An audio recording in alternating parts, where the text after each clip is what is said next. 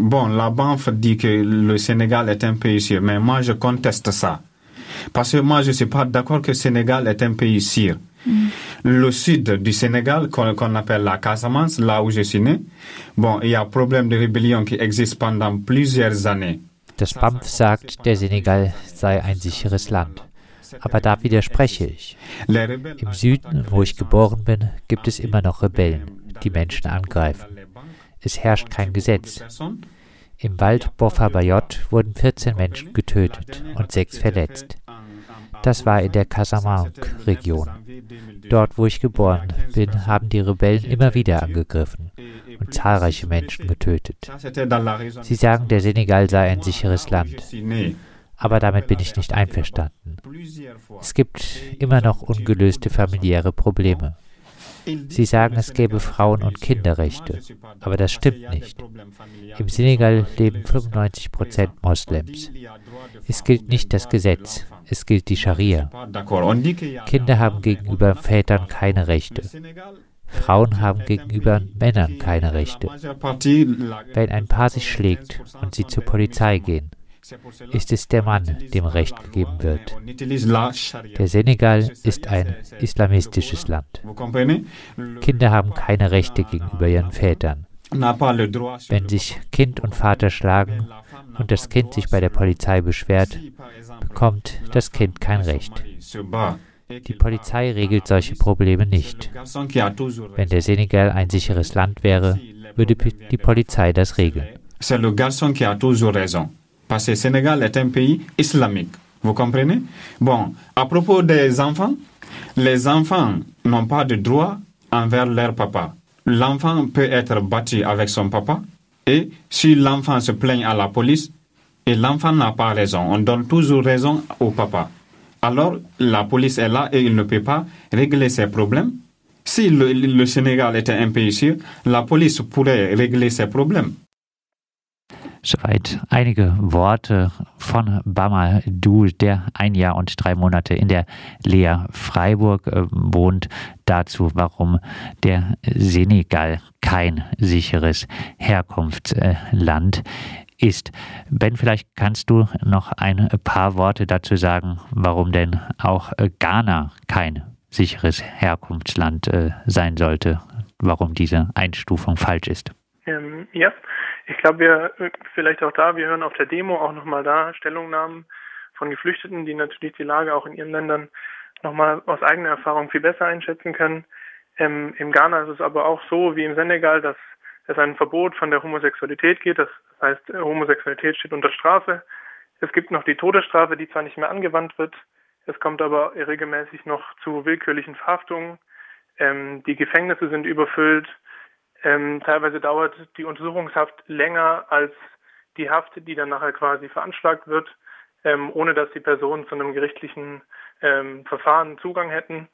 Und das reicht eigentlich schon, um zumindest der generellen und pauschalen Aussage des BAMS oder der, des der Bundesinnenministeriums zu widersprechen, dass dort keine politische Verfolgung stattfindet. Das äh, stimmt in dem Fall einfach nicht.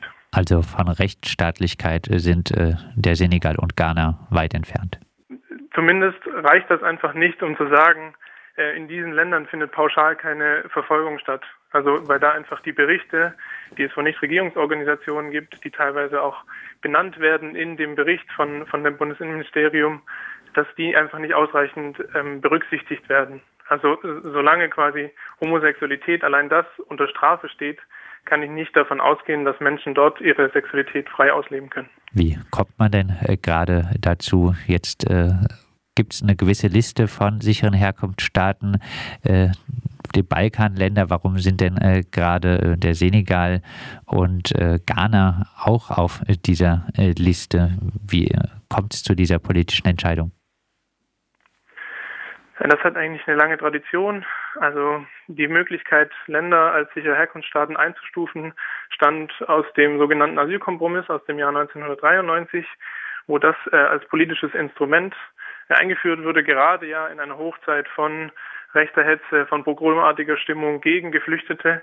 Und damals hat man äh, willkürlich den Senegal und Ghana äh, eingestuft und mit einer gewissen mit einer Unterbrechung, dass der Senegal einmal rausgenommen wurde, ähm, äh, hatte das, wurde das quasi fortgeführt und seit 2014, 2015 sind dann quasi auch diese Balkanländer dazugekommen. Aber bei all diesen Einstufungen, die ja auch im Bundestag beschlossen werden, zeigt sich eigentlich ein Muster, dass diese Einstufung massiv äh, Berichten von Menschenrechtsorganisationen, von Nichtregierungsorganisationen, von Berichten von Menschen, die dort leben, widersprechen.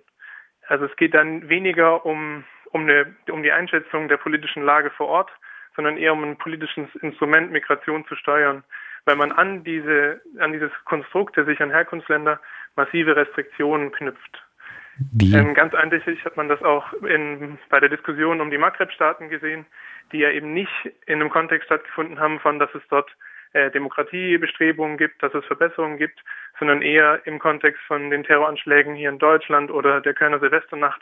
Also das hat wenig oder bis gar nichts mit, der Situation in den Ländern oder Verbesserungen dort zu tun, sondern ist allein politisch motiviert. Wie äh, wirkt sich denn die Einstufung als sicheres Herkunftsland äh, auf die Lebensbedingungen der äh, Menschen aus dem Senegal und äh, Ghana hier äh, konkret in der Lea Freiburg aus? Also was ursprünglich auch behauptet wurde, ist, dass es ja eigentlich ein harmloses Instrument ist, weil ähm, man ja trotzdem noch einen Asylantrag stellen kann und der trotzdem noch individuell geprüft wird. Das ist aber eigentlich ähm, in, insofern nicht richtig, dass es zu einer Beweislastumkehr kommt. Also normalerweise muss der deutsche Staat quasi den Geflüchteten nachweisen, dass sie nicht verfolgt werden. Und im, im, bei Menschen aus sogenannten sicheren Herkunftsländern ist das quasi umgedreht. Das heißt, es gibt eine Vorannahme, dass dort keine Verfolgung stattfindet und die Geflüchteten müssen gegen das, diese Vorannahme vorgehen, was juristisch einfach sehr schwierig ist. Ähm, und das heißt auch in, in Beschlussvorlagen, dass diese Anträge, äh, sie sollen quasi abgelehnt werden. Also es gibt quasi diese Vorannahme. Und das führt natürlich zu ähm, sehr geringen Schutzquoten. Und das ist schon mal die erste Anschre also Einschränkung, dass, dass die Schutzquoten einfach total gering sind und diese individuelle Prüfung eigentlich eingeschränkt ist durch diese Vorannahme. Aber äh, gerade durch die letzten Gesetzesveränderungen äh, in den Jahren hat man eigentlich oder hat der Gesetzgeber versucht, jegliche Lücken, ähm, dass diese Menschen sich noch ein Bleiberecht verschaffen können, zu schließen. Das heißt, die Idee ist mittlerweile, dass diese Menschen dauerhaft in den Erstaufnahmeeinrichtungen leben, unbefristet und dort einem Arbeitsverbot unterliegen, keine Sprachkurse besuchen können. Ähm, das heißt, sie sind dort eigentlich ähm, zum Warten verdammt, auch wenn sie teilweise über Jahre hier sind. Also gerade auch haben uns Personen berichtet aus der Landeserste, äh, Landeserstaufnahmeeinrichtung, die dort schon drei Jahre sind. Also eine Person gesagt, sie ist, lebt schon drei Jahre dort ähm, und und das quasi mit mit der Möglichkeit eigentlich nichts zu tun. Und das ähm, ist aber auch so gewollt. Also die Idee ist, dass diese Menschen nicht nur aus diesen Erstaufnahmeeinrichtungen auskommen und möglichst schnell eigentlich abgeschoben werden. Heißt, äh, in der Lea in Freiburg gibt es viele Menschen aus dem Senegal und äh, Ghana, die wirklich da über Jahre äh, sind und ihr steht ja im Kontakt teilweise zu Menschen. Das wirkt sich dann wahrscheinlich auch sehr auf die psychische Gesundheit aus. Das ist richtig, ja. Also das ist eine im Vergleich mit, also die Lea Freiburg aktuell meines meines Wissens so 100 150 Menschen ähm, und davon diese senegalesische oder ghanaische Community sind 20 bis 30 Leute, die teils wirklich schon über Jahre dort leben.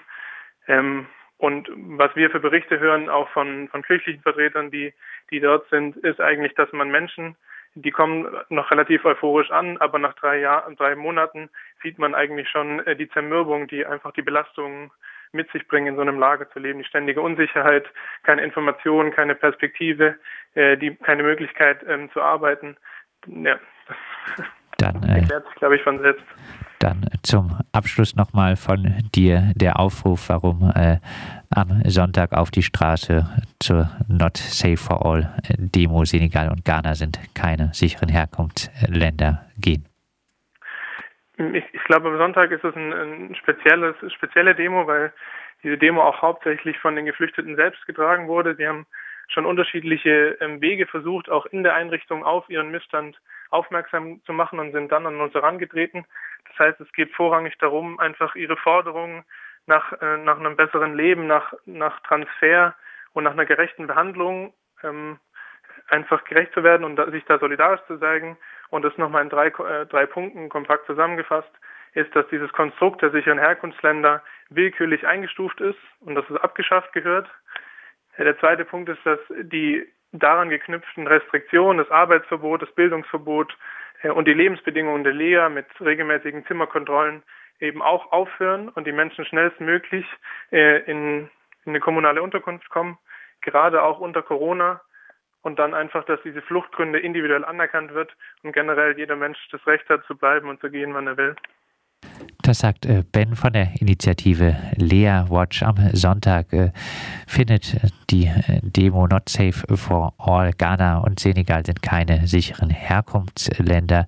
In Freiburg Stadt los geht's um 14 Uhr auf dem Platz der alten Synagoge und anschließend gibt es einen Demonstrationszug, natürlich unter Einhaltung der Sicherheitsmaßnahmen für das Coronavirus zum der Landeserstaufnahmestelle in der Lörracher Straße.